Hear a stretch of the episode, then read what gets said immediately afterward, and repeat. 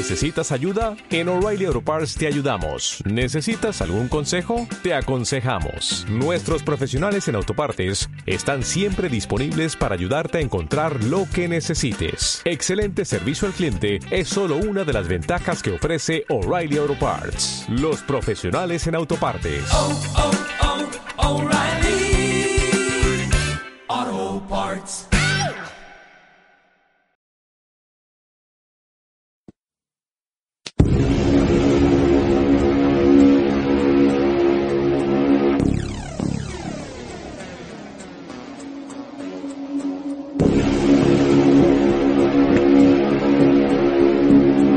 Capítulo 10. Abducidos, contactados y MK Ultra. ¿Quiénes son los locos? Parte 1.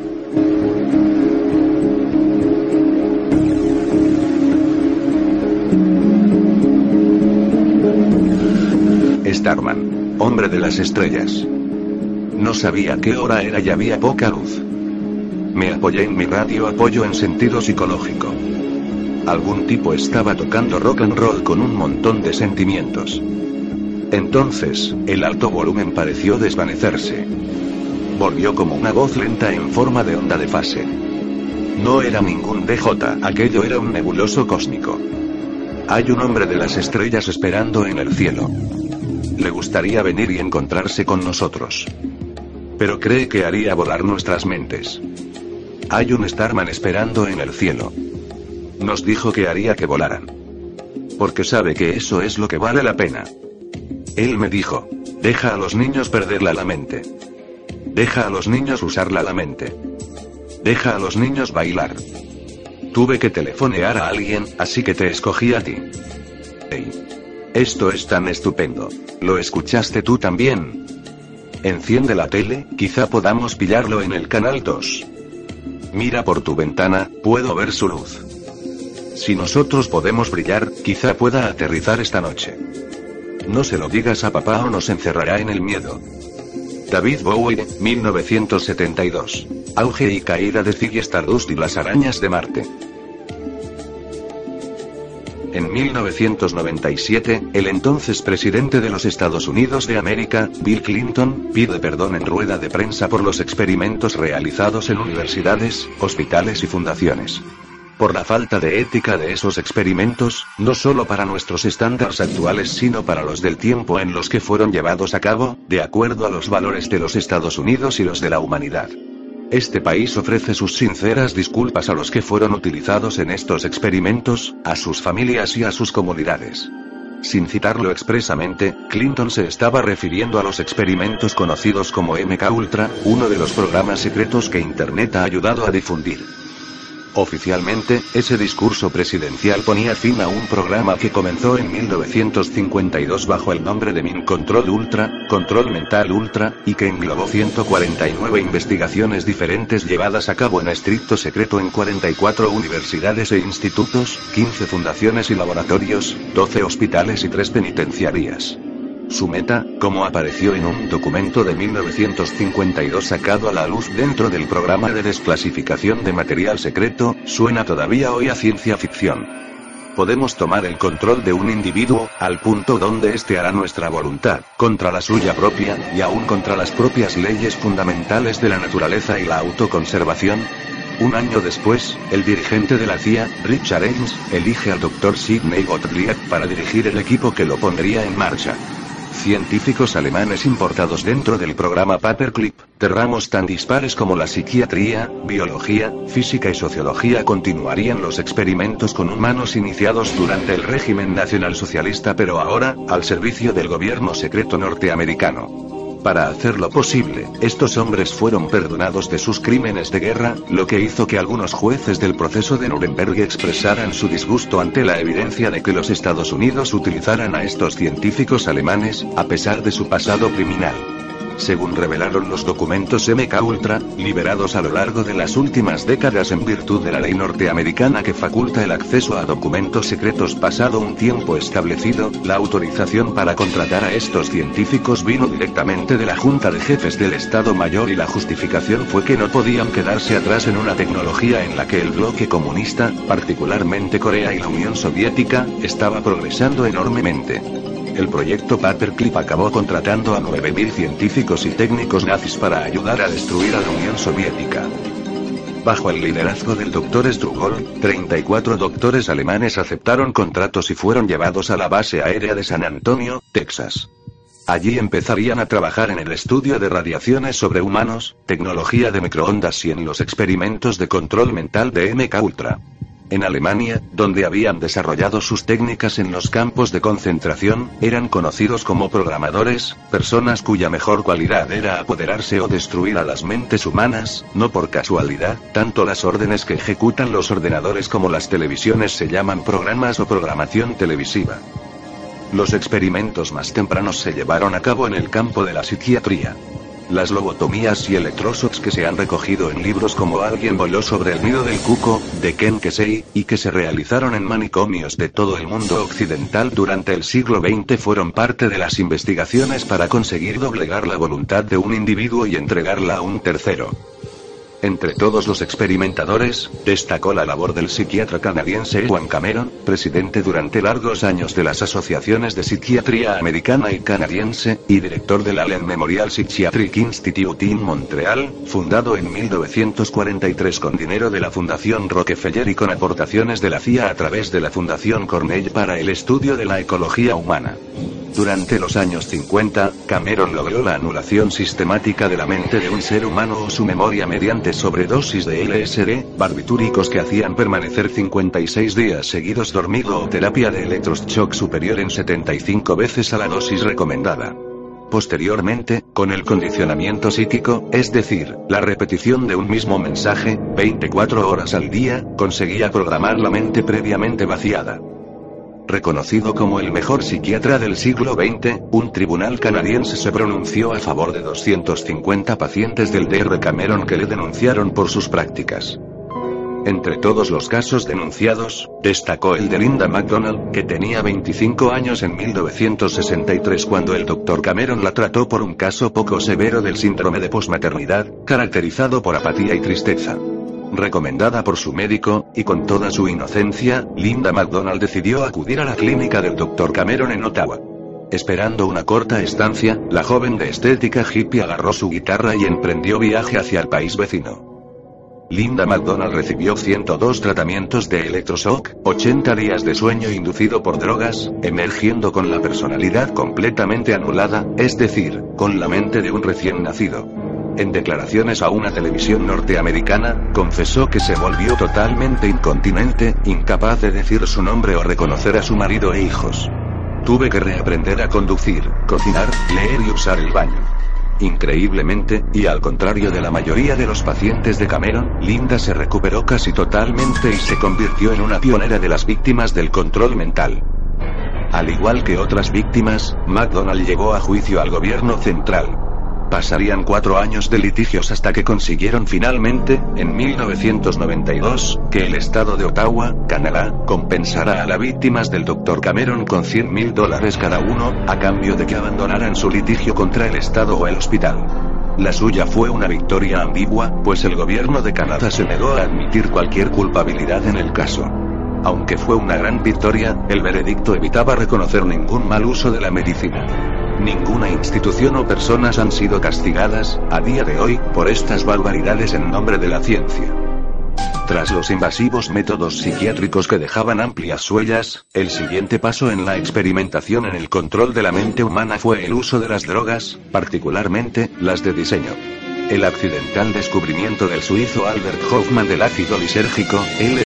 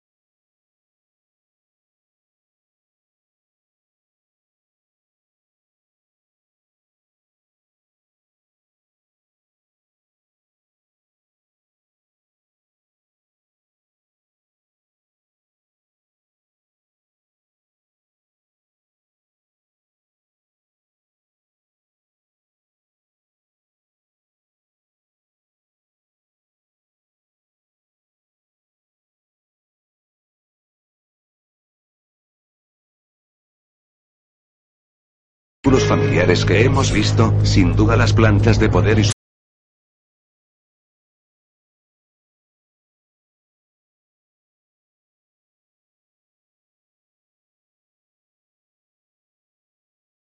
son creados en probetas, divididos en categorías con las que solo se pueden relacionar entre sí y mantenidos en un estado de aparente felicidad y gracias a la droga que les proporciona el gobierno. Una de las personas que participaron en esos experimentos de la Universidad de Harvard fue un joven escritor, llamado Ken Kesey, quien ejemplificaría como ninguno la dualidad del emergente mundo de las drogas. Por un lado, la experimentación con el LSD le permitió escribir su celebrada Alguien voló sobre el nido del cuco pero, por otro, convertido ya en un icono de la contracultura al frente de su famoso autobús pintado de colores con el que recorrió el territorio de Norteamérica, fue perseguido tanto judicialmente como por los psiquiatras. Para entonces, Kesey se había convertido en un referente intelectual con gran influencia en grupos musicales de aquella época como Grateful Dead, cuyos líderes participarían en la creación de Internet a finales de la década de los 90. Pero los usos del LSD como arma se remontaban a varios años atrás y en 1953, el químico especializado al servicio del gobierno, Frank Olson, moría extrañamente al caer desde una ventana de un hotel de Nueva York.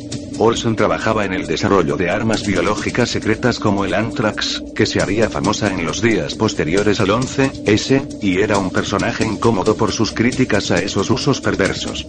El extendido rumor sostenido por sus amigos y su propia familia indica que Sidney Godley, jefe de MK Ultra, colocó LSD en su bebida durante una fiesta, lo que originó la paranoia que le llevó al psiquiátrico y, más tarde, a su muerte o suicidio.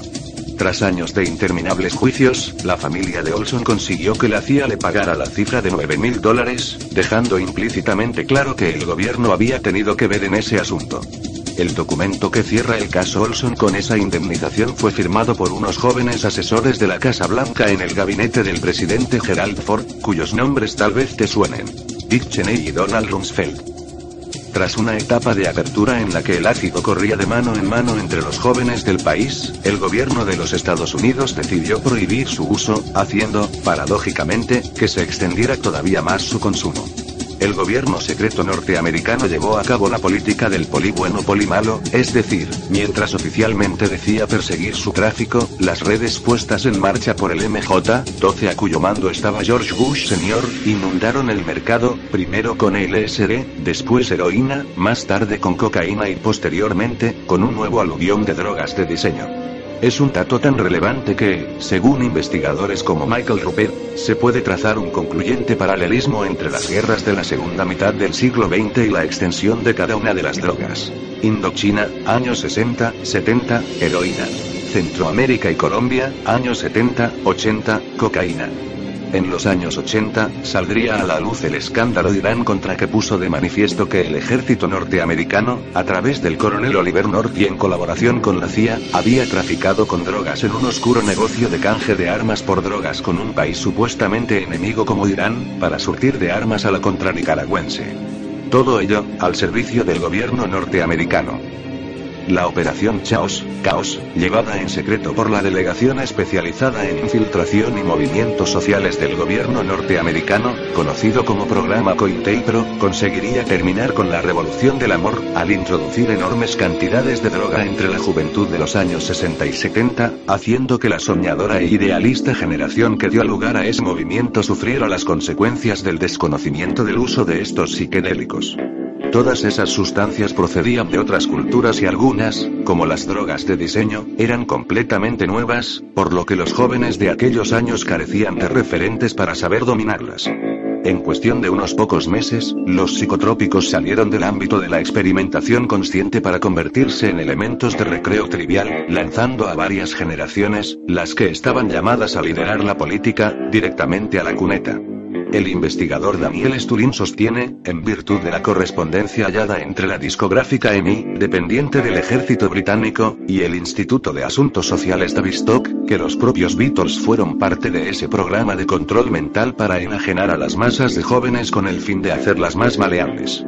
Al margen de la correspondencia aludida, varios elementos apoyan esta tesis.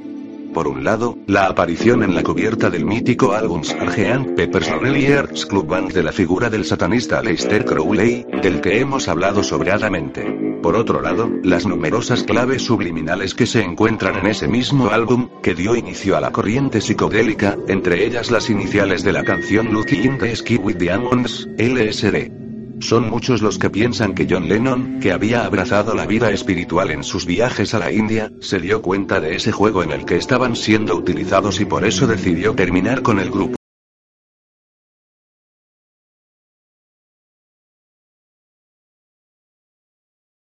Ya. Libera a la gente, emparentada con la aludida Lucky in the Sky with Diamonds, demuestra el conocimiento que el asesinado artista tenía sobre la gran conspiración mundial. Reparad especialmente en la mención al número de los satánicos 666 y las referencias sexuales.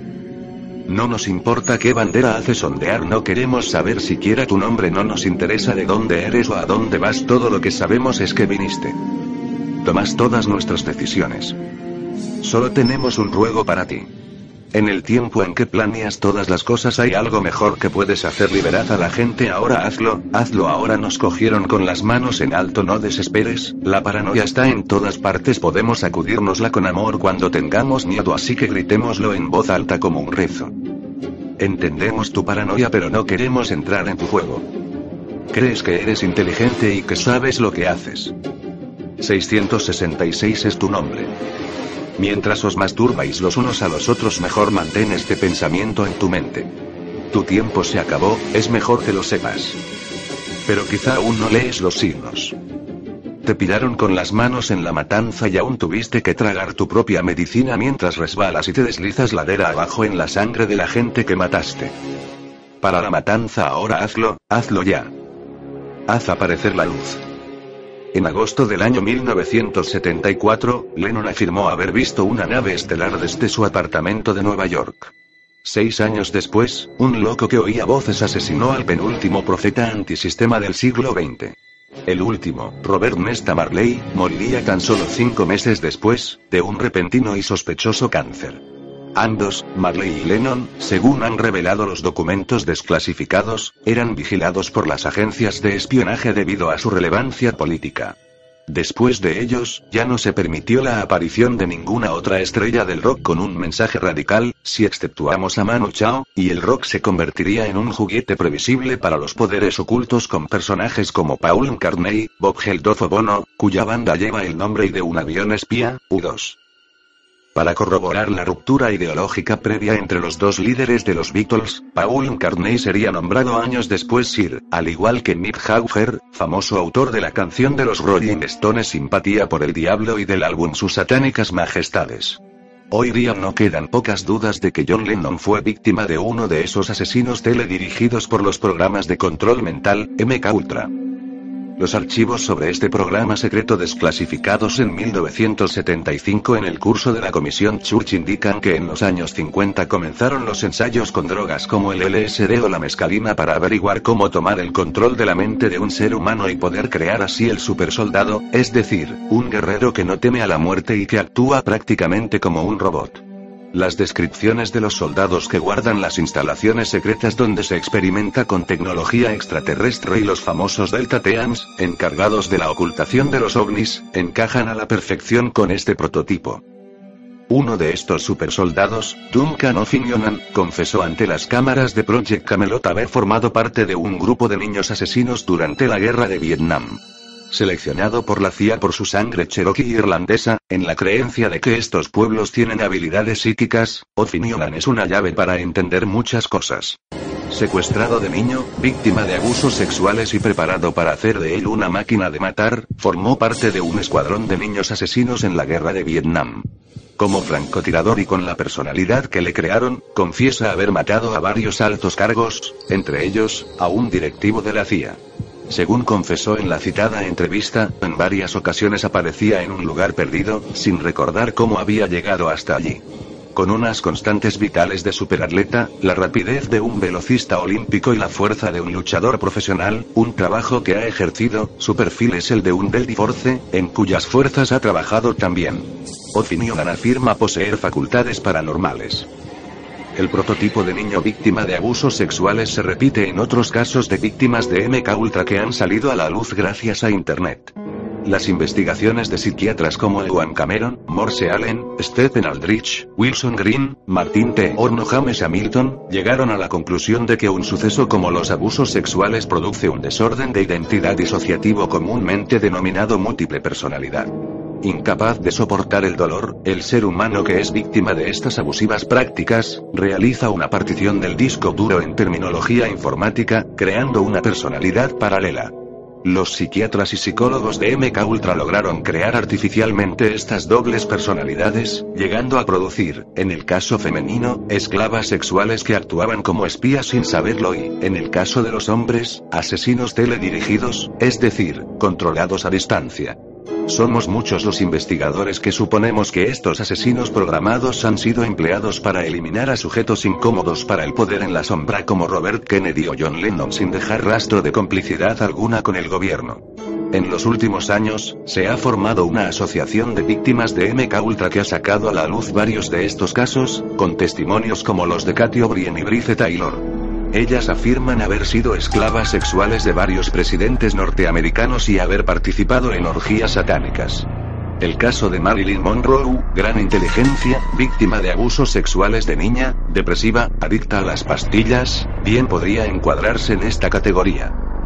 Para muchos, el llamado trastorno por déficit de atención e hiperactividad, conocido popularmente como niños hiperactivos, y que ha posibilitado que cientos de miles de niños en todo el mundo sean medicados con anfetaminas, es una herramienta más de la policía del pensamiento para luchar contra una generación de niños, los llamados niños índigo, antes conocidos como superdotados, y que llegan con mucha información en sus mentes. Muchos de ellos, recuerdan vidas pasadas, por lo que también se conocen como niños de las estrellas.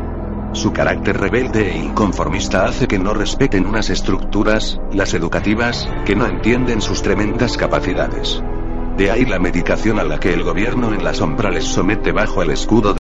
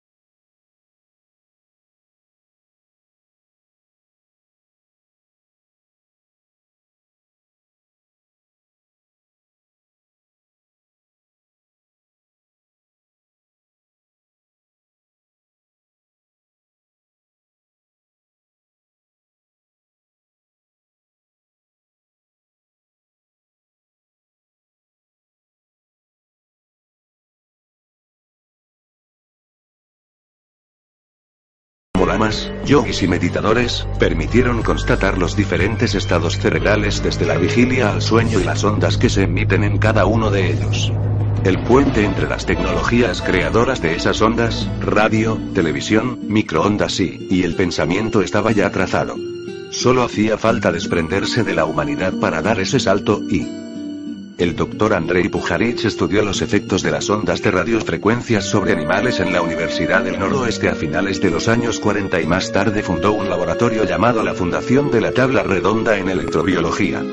Pujarich trabajó en el Departamento Militar de Guerra Biológica y Química del Fuerte de Maryland y estudió los efectos del LSD para la CIA en 1954. Posteriormente, perfeccionó el implante de un pequeño emisor y receptor de radio, dentro del cerebro humano. El Dr. Allen Free, un biofísico experto en electrónica con grado de doctor por la Universidad de Cornell y contratado por el área de investigación en la Marina de los Estados Unidos, descubrió en el año 1958 que el sistema auditivo humano respondía a energía electromagnética en un espectro de frecuencia más baja que el que produce daño biológico. Se abría la puerta, así, al control mental sin dejar rastro alguno. Free propuso estimular el sistema nervioso sin el daño causado por los electrodos y escribió dos ponencias. Efectos de la microondas sobre el sistema auditivo y aplicaciones y respuestas del sistema auditivo humano a las modulaciones de la energía electromagnética. Los experimentos del Dr. Free con microondas buscaron comunicar palabras directamente a la corteza cerebral auditiva por medio de un emisor electromagnético que imita las vibraciones de la voz humana. Sus investigaciones dieron lugar al llamado efecto Free que actualmente se conoce como escuchas de microondas. Free sincronizó microondas con el ritmo del corazón de una rana y su corazón dejó de latir. Posteriormente, perfeccionó la inducción de ataques al corazón por medios electromagnéticos. Después, envió microondas a gatos, comprobando que cuando se alcanzaba la región del hipotálamo, se producían grandes efectos sobre las emociones. Expuso a seres humanos a microondas de entre 1300 MHz a 3000 MHz a una media de 1400 a 2000 watios de potencia, consiguiendo sonidos audibles dentro del cerebro. Había conseguido crear voces en el cerebro. Las mismas voces que dijeron escuchar los asesinos de Robert Kennedy y John Lennon, o los del Instituto Columbine, entre muchos otros asesinos sin motivo el neurofísico español José Delgado, empleado de la Universidad de Yale, sede de la Orden Skull Bones, trabajó en la introducción de una sonda en el cerebro mediante la cual se podrían insertar determinadas emociones en la mente por medio de ondas FM. El doctor Delgado determinó en sus estudios que el cerebro trabajaba con ondas y que tanto las emociones como la conducta se podían crear artificialmente. Los vídeos de cómo una persona puede ser teledirigida se pueden ver hoy en Internet. Haciendo gala de su origen hispano, el doctor Delgado se enfrenta a un toro de lidia que lleva por corona, unos electrodos. Después de iniciar la embestida hacia el torero, a una señal de radio, el astado sale corriendo en dirección contraria del capote rojo. Justo lo contrario que marca su naturaleza. En 1974, el doctor Skapitz, científico con fondos del Departamento de Defensa, tuvo una gran idea. Combinar los estudios del MK Ultra con las nuevas tecnologías de microondas y la hipnosis. En un desliz, el doctor Skapitz declaró públicamente que se proyectará la palabra del hipnotizador, mediante la energía electromagnética modulada, a las zonas subconscientes del cerebro del individuo. El sueño del sobrino de Freud, Edward Bernays, se había hecho realidad. El Dr. Rosa Day, de la Universidad de California, dio un paso más allá al conseguir la miniaturización de los emisores insertados en el cerebro que, unidas a las microondas, podrían controlar las ondas cerebrales. Poco tiempo después, el Dr. Joseph Sharp, del Instituto de Investigaciones del Ejército, logró transmitir palabras a través de microondas. Sharp fue capaz de entender claramente palabras transmitidas a él por un compañero tan solo por medio de estas ondas. Por sorprendente que parezca, esta tecnología ya está en la calle. Concretamente, el distrito del Soho neoyorquino vivió en la Navidad del 2006, las pruebas de la empresa Holosonic, consistentes en dirigir un mensaje directamente al cerebro de una persona, como si alguien les hablara en su cabeza y que no pueden ser oídas por quienes tiene alrededor. El secreto, ondas de alta frecuencia comprimidas y orientadas hacia un objetivo. Se puede decir que MK Ultra ya está en la calle y ha dado el salto al mundo de la empresa. En el otro lado, existe una Asociación Mundial de Víctimas de Control Mental a través de radiofrecuencias, con más de 300 casos computados. En el año 2004 científicos de los laboratorios Marty Sameat, a sueldo de la compañía de comunicaciones British Telecom, BT, presentaron el chip Soulcatcher 2025, es decir, capturador de almas que estaría en fase de experimentación. Según Lam Pearson, miembro del equipo de investigadores de British Telecom, el Soulcatcher tiene la meta de capturar información sensorial, podría ser una realidad circulante controlando la vida de los seres humanos en unas dos décadas. El microchip de silicio debería ser implantado en el cráneo, y más concretamente detrás de los ojos para que filme cada escena de la vida cotidiana de la persona que lo lleva dentro. Los científicos especularon que este implante permitirá combinar información grabada en el chip con los datos genéticos, de manera que se podrá diseñar al modelo humano, tanto en lo físico como en lo intelectual y espiritualmente desde su nacimiento.